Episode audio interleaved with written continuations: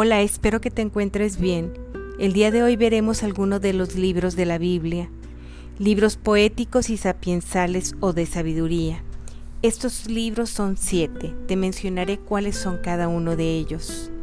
Job, Salmos, Proverbios, Eclesiastés, Cantar de los Cantares, Libro de Sabiduría y Eclesiástico. Estos libros son didácticos y de sabiduría, y el Cantar de los Cantares es poético.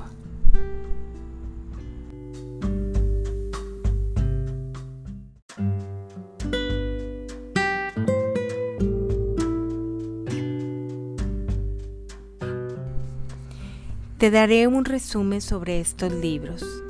Número 1. El libro de Job. Se escribió en el periodo de la cautividad del pueblo de Israel y habla del sufrimiento del justo frente a las dificultades de la vida. En este libro Job nos da gran sabiduría en cuanto a esto. Vamos a comenzar eh, con este libro de Job. Eh, más adelante daremos una explicación más amplia sobre este libro. Número 2. Libro de los Salmos. Contiene 150 salmos. Fue escrito durante mil años y está desde David hasta Macabeos. Su forma es poética y de sabiduría. En los salmos encontraremos salmos de alabanza, de alegría, de dificultad y de conversión.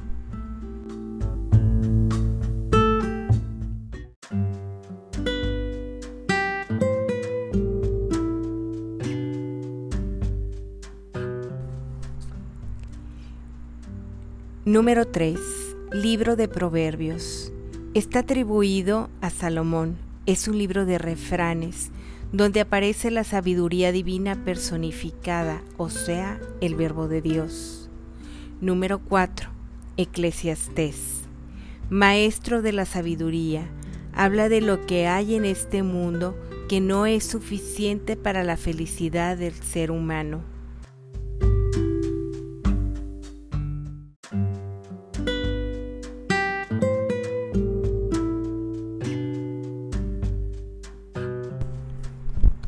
Número 5. El libro de Cantar de los Cantares, compuesto desde el exilio y es principalmente un poema, un poema religioso que habla de la fidelidad de Dios a su pueblo. Número 6. Libro de Sabiduría. Este libro eh, se escribió en el siglo I antes de Cristo. Habla de la moral, pero también habla de la felicidad y de la felicidad de ser llamados. Habla de la felicidad después de la muerte. Número 7. Libro de Eclesiástico. Escrito en el siglo II antes de Cristo. Nos pide vivir en la virtud, despreciando todos los vicios de este mundo para alcanzar la sabiduría.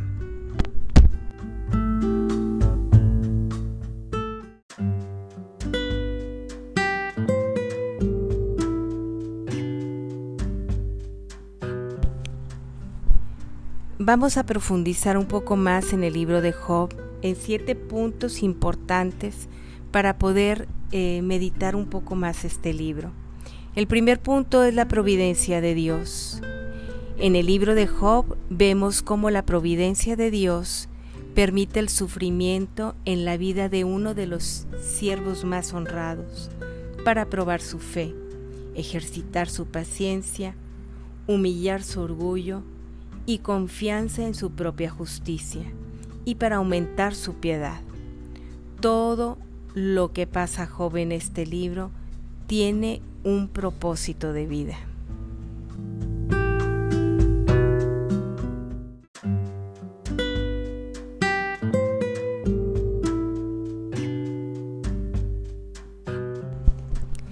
Vamos a ver este punto número 2 en el libro de Job cada sufrimiento tiene un propósito.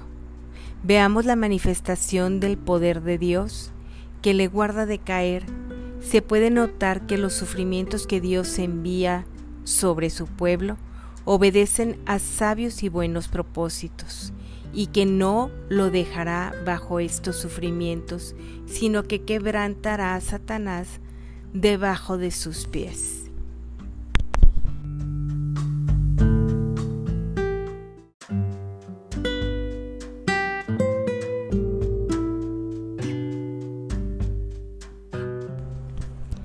El tercer punto que veremos será el mensaje de Dios a Job y a cada uno de nosotros. El fin del libro de Job es, el que nos acerca a entender este mensaje, que es un mensaje de esperanza en el sufrimiento, pero de esta esperanza que tiene un sentido neotestamentario. ¿Qué significa esto? Significa que esta esperanza es la certeza de la gloria venidera. El fin de los caminos de Dios es más glorioso que el principio más glorioso, que todos los que pueden ocurrir en el camino.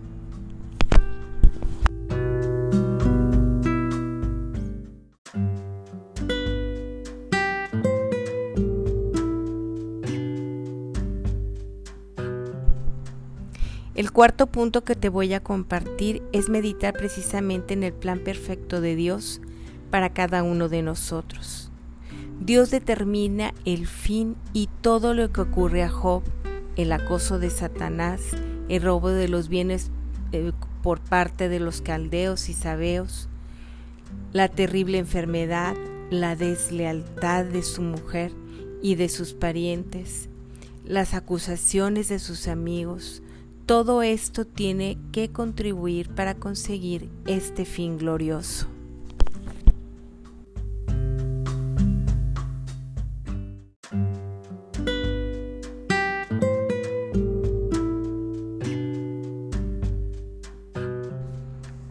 El quinto punto que te quiero compartir es sumarnos a su voluntad. En este libro de Job veremos muy cerca esta voluntad que Él respeta sobre todas las cosas. Todo tiene que ayudar para el bien a los que aman a Dios. Qué gran mensaje nos tiene Job. Pero esto solo es para aquellos que se someten a su autoridad, a la autoridad de Dios. Y solamente en esta voluntad, soportar todo por amor a Cristo, regir y disponer nuestra vida según lo que haya dispuesto en su infinita voluntad. Estos dos puntos o dos virtudes que te quiero compartir son las que debemos de someter bajo la autoridad de Cristo, que es la humildad y la obediencia.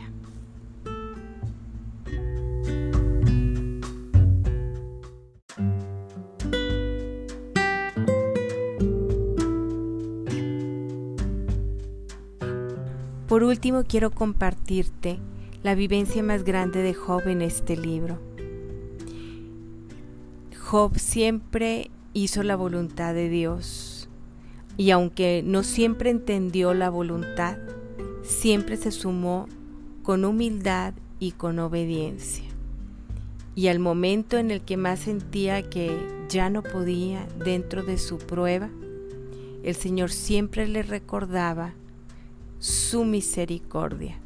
Entonces, si vas a rendirte, querido hermano, que sea ante los pies de Cristo. La escuela de Job nos capacita en dos cosas muy importantes, ser fieles y ser sumisos ante la voluntad de Dios. Te dejo un gran saludo, espero que tengas un buen día y nos vemos pronto.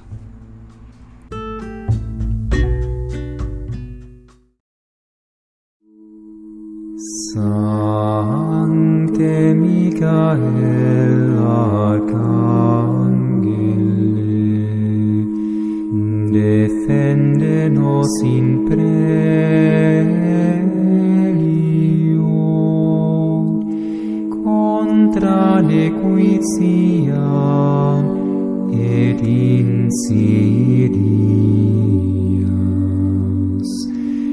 diaboli est oppressirium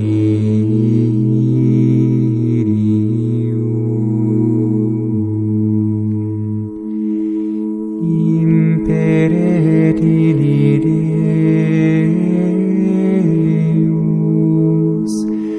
supplices te precatum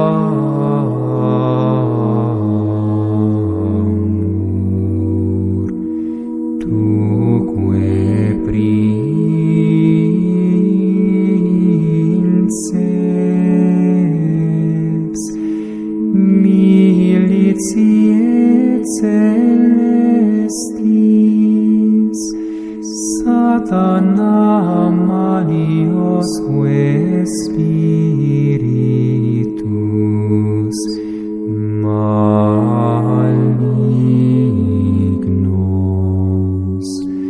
qui ad perditionem animarum pervagantur in